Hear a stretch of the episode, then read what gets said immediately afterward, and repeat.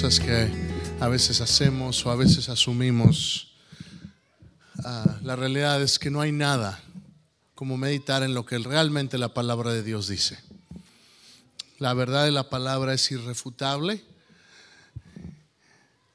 y es importante que conozcamos la historia de la historia de la salvación, la mayor, la más grande historia, que es la historia de Jesucristo. Y le voy a leer Mateo 2. Dice, cuando Jesús nació en Belén de Judea, en días del rey Herodes, vinieron del oriente a Jerusalén unos magos. Por cierto, la Biblia no dice que eran reyes, ¿ok? A veces pensamos, ay, que los reyes magos y en ningún lado la Biblia dice que eran reyes. Una de las primeras cosas que tenemos que aprender. Siguiente dice, diciendo, ¿dónde está el rey de los judíos que ha nacido? porque su estrella hemos visto en el oriente y venimos adorarle. Oyendo esto, el rey Herodes se turbó y toda Jerusalén con él. Y convocados todos los principales sacerdotes y los escribas del pueblo, les preguntó dónde había de nacer el Cristo. Ellos le dijeron, en Belén de Judea, porque así está escrito por el profeta. Verso 7. Entonces Herodes, llamando en secreto a los magos, indagó de ellos diligentemente el tiempo de la aparición de la estrella y enviándolos a Belén dijo, ir allá y averiguar con diligencia acerca del niño. Y cuando le halléis, hacedmelo saber para que yo también vaya y le adore. Verso 9. Ellos, habiendo oído al rey, se fueron y aquí la estrella que habían visto en el oriente iba delante de ellos hasta que llegando se detuvo sobre donde estaba el niño y al ver la estrella se regocijaron con muy grande gozo. Verso 11. Y al entrar en la casa, vieron al niño con su madre, y postrándose le adoraron, y abriendo sus tesoros, le ofrecieron presentes, oro, incienso y mirra. Quiero leerle ese verso otra vez, verso 11. Dice, y al entrar, ¿dónde? En la casa, al entrar en la casa una de las primeras cosas que muchas veces vemos en las escenas de, Navidad es que ponen a los magos en el pesebre. Históricamente, probablemente el, el, niño Jesús, María y José ya no estaban en el pesebre, probablemente ya había, ya había pasado uno o dos años después del nacimiento de Jesús cuando llegan estos magos. Así que cuando vemos esas escenas o esas tarjetas de Navidad donde están los, los magos. ¿Y cuántos ponen? ¿Cuántos magos ponen? Tres. pero la Biblia no dice que eran tres tampoco. A veces creemos en demasiadas cosas de tradición, pero la realidad de las cosas es que ni eran reyes, ni eran tres, ni llegaron al pesebre. Lo más probable es que obviamente era más de uno, no sabemos cuántos, pudo haber sido dos, pudo haber sido cuatro, pudo haber sido tres. No llegaron a ver, probablemente Jesús ya no era un niño de ya no era un niño de brazos, probablemente ya era un niño de uno o dos años. ¿Cómo sabemos eso? Porque sabemos que después huyeron a Egipto y cuando huyeron a Egipto él ya tendría entre dos y cuatro años. Entonces sabemos es, importante conocer la historia, es importante entender la palabra del Señor. ¿Por qué es eso importante? Porque tenemos que darnos cuenta desde el principio. El miércoles le, compartía yo que los primeros que celebraron el nacimiento de Jesús fueron los ángeles y ellos decían, gloria a Dios en las alturas y en la tierra paz y buena voluntad para con los hombres. La señal se mostró en el cielo y entonces vinieron estos hombres vinieron de lejos, de oriente, dice la palabra, para ofrecer algo. Eran obviamente gente que tenían posición, aquellos que se hacían llamar magos, aquellos que se hacían así lo que la Biblia dice no es como no es como usted y yo entendemos la palabra mago el día de hoy, que hacemos el que hace el que hace algún truco de magia, no, el mago en aquel tiempo se refería a gente que tenía sabiduría, gente sabia. Eso son a, lo que la Biblia, nuestra traducción, les llama magos, pero no eran magos porque llegaban con su, con su sombrero y sacaban el conejo. Mira Jesús, un conejito. No, no era, no era eso. era, era gente que tenía sabiduría, era gente que tenía un estatus elevado. ¿Sí me está siguiendo esta mañana? Eh, eh, voy a algún lado, no, no, no se me aburra esta mañana. Creo que esto es, creo que esto es importante que como iglesia comprendamos la palabra del Señor. Y se acercan y quiero hablarle de tres cosas que hicieron esta gente sabia. La gente sabia hace cosas sabias en presencia de Jesús. Amén. La gente sabia hace gente, cosas sabias delante de Jesús. Voy a volver a leer el verso 11. Dice, al entrar en la casa, vieron al niño con su madre María. ¿Y qué es lo primero que hicieron? Dígamelo. Se postraron. Lo primero que ellos hicieron es se postraron. La gente sabia reconoce quién es Jesús y se postra delante de Jesús. La gente sabia la gente que tiene entendimiento reconoce quién es Jesús. ¿Qué es postrarse? Postrarse literalmente significa ponerse en una posición física de humillación. Usted ha visto seguramente en las películas cuando está alguien que tiene posición más alta, la gente que está debajo se postra o hace una caravana o hacen algo en reverencia. Y es lo que esta gente sabia hacen delante de un pequeñito. Quiero que entienda la magnitud de esto. Imagínese usted, este es un niño de uno o dos años y llega gente sabia, gente que obviamente esta gente andaba, andaba vestida de una manera especial porque tenían posición y por su posición tenían riquezas y tenían tesoros. No era cualquier persona. Y esta gente se acerca a este niño y reconocen que él es mayor que ellos que este niño tiene más potestad, que tiene más poder, que tiene más importancia que esta gente que tenía dinero y que tenía estatus social.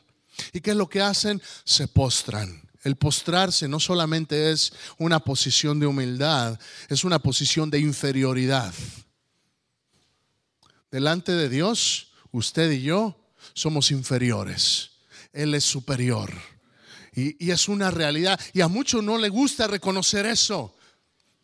En la sociedad que vivimos hoy, una sociedad humanista en la cual el centro del universo es el hombre y el hombre todo lo puede. Hermano, discúlpeme, pero el hombre sin Dios es nada. El centro del universo siempre ha sido, siempre es y siempre será nuestro Dios. El mismo universo está en la palma de su mano. Dios está por encima de todas las cosas. El postrarme delante de Dios es demostrar mi, mi, posición de inferioridad. Hay que reconocer quién está por encima de uno. Y, y, delante, y delante de cualquier hombre, siempre hay uno que está por encima, se llama Jesucristo. Lo admitan o no lo admitan.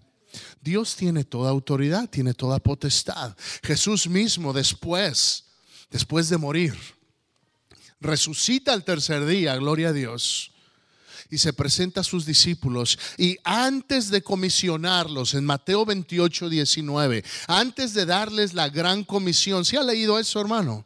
La gran comisión, cuando Jesús le dice a sus discípulos, vayan por todo el mundo y prediquen y compártanle a otros. Antes de decirles eso, Jesús dice sobre sí mismo, toda potestad me ha sido dada en los cielos y en la tierra. En otras palabras, Él tiene todo poder. No hay nada que se salga de su mano, no hay nada que se salga de su plan. A veces pensamos, bueno, ¿cómo es posible que un Dios de amor permita cosas que pasen como esto que pasó en Connecticut? ¿Cómo es posible que Dios permita que, que, niños inocentes mueran? Tenemos que estar orando, intercediendo por estas familias. Yo no imagino el dolor, la tragedia de estas familias que, que acaban de perder a sus amados. Y hay gente que en estos momentos se pregunta, ¿cómo es posible que un Dios de amor, cómo es posible que un Dios tan poderoso permita que estas cosas pasen? Y quizá algunos de nosotros hemos pasado por situaciones de esa manera. Hemos pasado por situaciones que hacen que tú y que yo me pregunte delante de Dios, Dios, ¿dónde estás? Dios, ¿por qué permites esto? ¿Por qué no, por qué no veo tu mano de poder en esta situación? ¿Qué estás haciendo? No, realmente no estás involucrado o que, acaso se habrá quedado dormido Dios? ¿Dónde estaba Dios en medio de esa masacre? ¿Dónde estaba Dios en medio de tu problema, en medio de tu angustia, en medio de mi angustia? ¿Dónde estaba? Déjame decirte, Él está ahí contigo en medio del dolor, en medio de la tragedia. Pero ¿por qué Dios permite eso? Porque Dios te ha dado a ti y a mí y a todo hombre algo que se llama libre albedrío. Nos ha dado nuestra propia voluntad. Y tú y yo tenemos la capacidad de decidir entre lo bueno y lo malo. Y tú y yo tenemos la capacidad de tomar la propia decisión. De eso se trata esta mañana. Empecé hablándote con Juan 3:16, de tal manera amó Dios al mundo que dio a su Hijo unigénito, para que todo aquel que en él cree, Dios no, no, Dios no crea robots, Dios no manipula el corazón del hombre, Dios quiere que tú ve, si tú vas a decirle sí Señor, sea tu propia decisión. Que sea tu propio corazón el que diga, sí Señor, yo me quiero comprometer contigo. Yo quiero entregarme mi vida. Yo quiero, como estos hombres sabios, reconocer mi posición inferior delante de ti. El que no entiende su posición delante de Dios, no puede, no puede entregarle su corazón a Dios. Si no entiendes que sin Dios eres nada, entonces no puedes establecer una relación con Él hasta que no te postres delante de Él. ¿Y a quién le gusta humillarse? ¿Y a quién le gusta sentirse inferior? A nadie. La realidad de las cosas es que no lo hacemos porque Él lo demande. Estos hombres, por su propia voluntad llegaron y por su propia voluntad se postraron. ¿Por qué? Porque reconocieron, aquí hay un niño que es mucho mayor que quienes somos nosotros.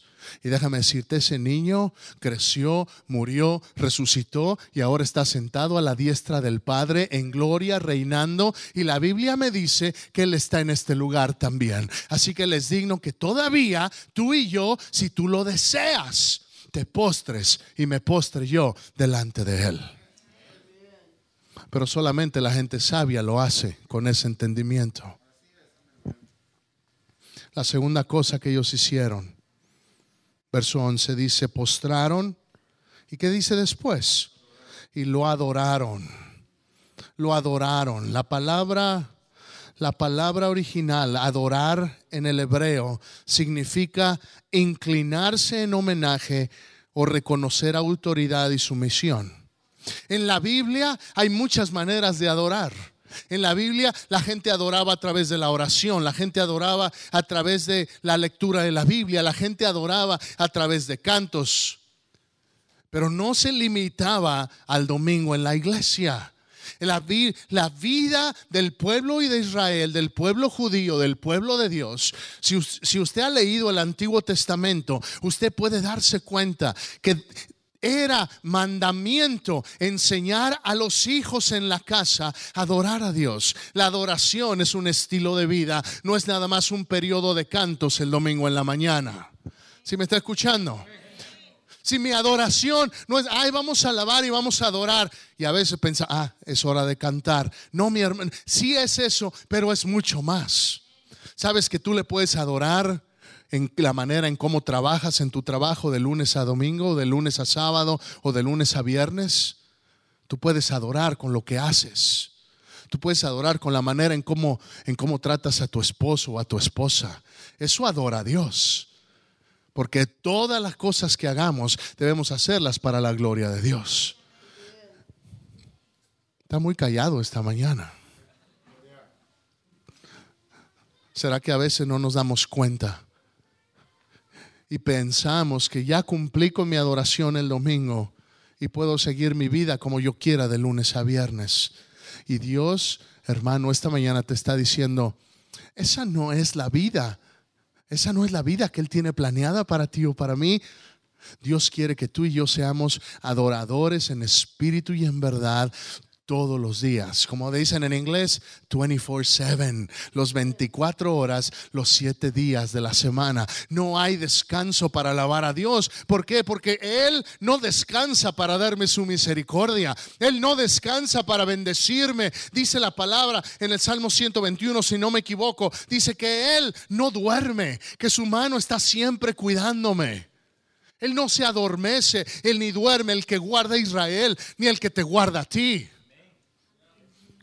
La adoración es un estilo de vida y solamente la gente sabia entiende que Él es digno de adoración. Solamente la gente sabia se postra, solamente la gente sabia adora.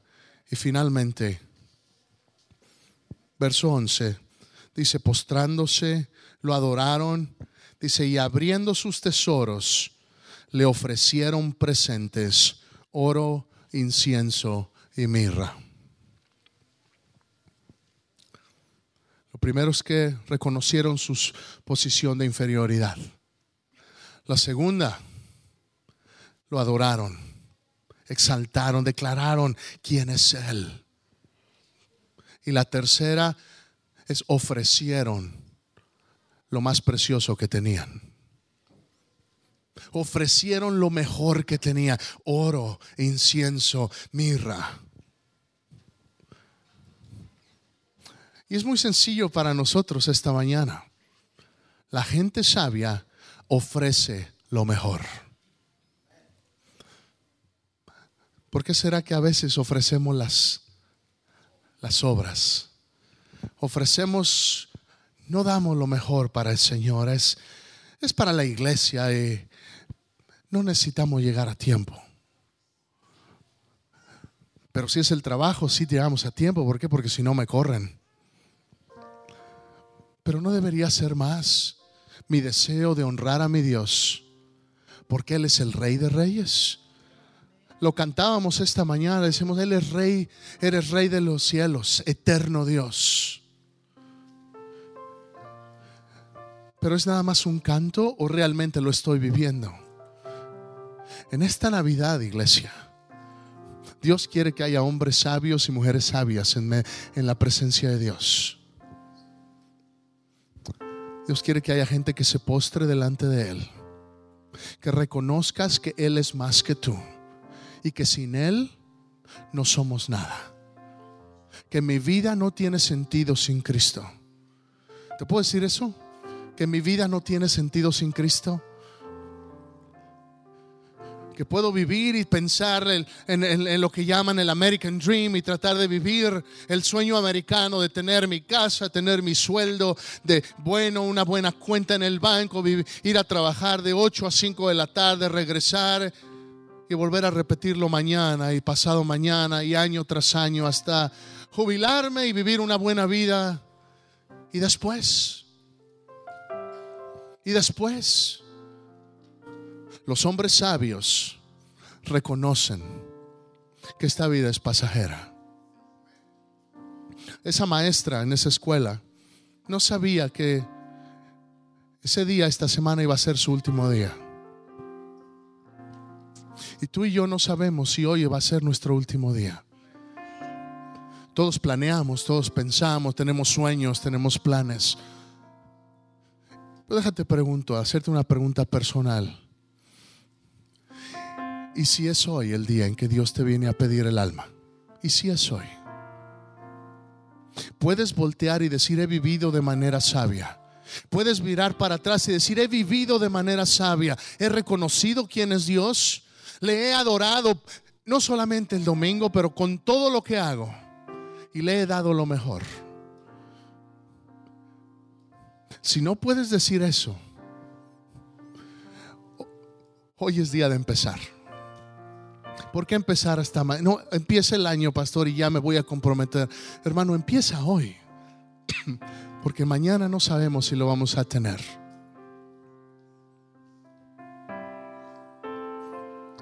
Jesús no murió No vino al mundo ni murió solamente para que tengamos servicio los domingos. Qué aburrido y qué limitado sería nuestro Dios si solamente vino para eso. Dios vino a que tú y yo tengamos vida y vida en abundancia. Y una vida plena, una vida con propósito. ¿Para qué vives? Si no vives para alabar a Dios, entonces tu vida no está completa. Si tu vida no está guiada y no está motivada por un anhelo de con todo lo que hagas, sea que vayas a vayas a trabajar de soldador o estés de ama de casa o trabajes de mecánica o tengas tu negocio de roofing o hagas lo que hagas, haga lo que hagas. Con todo alabes al Señor.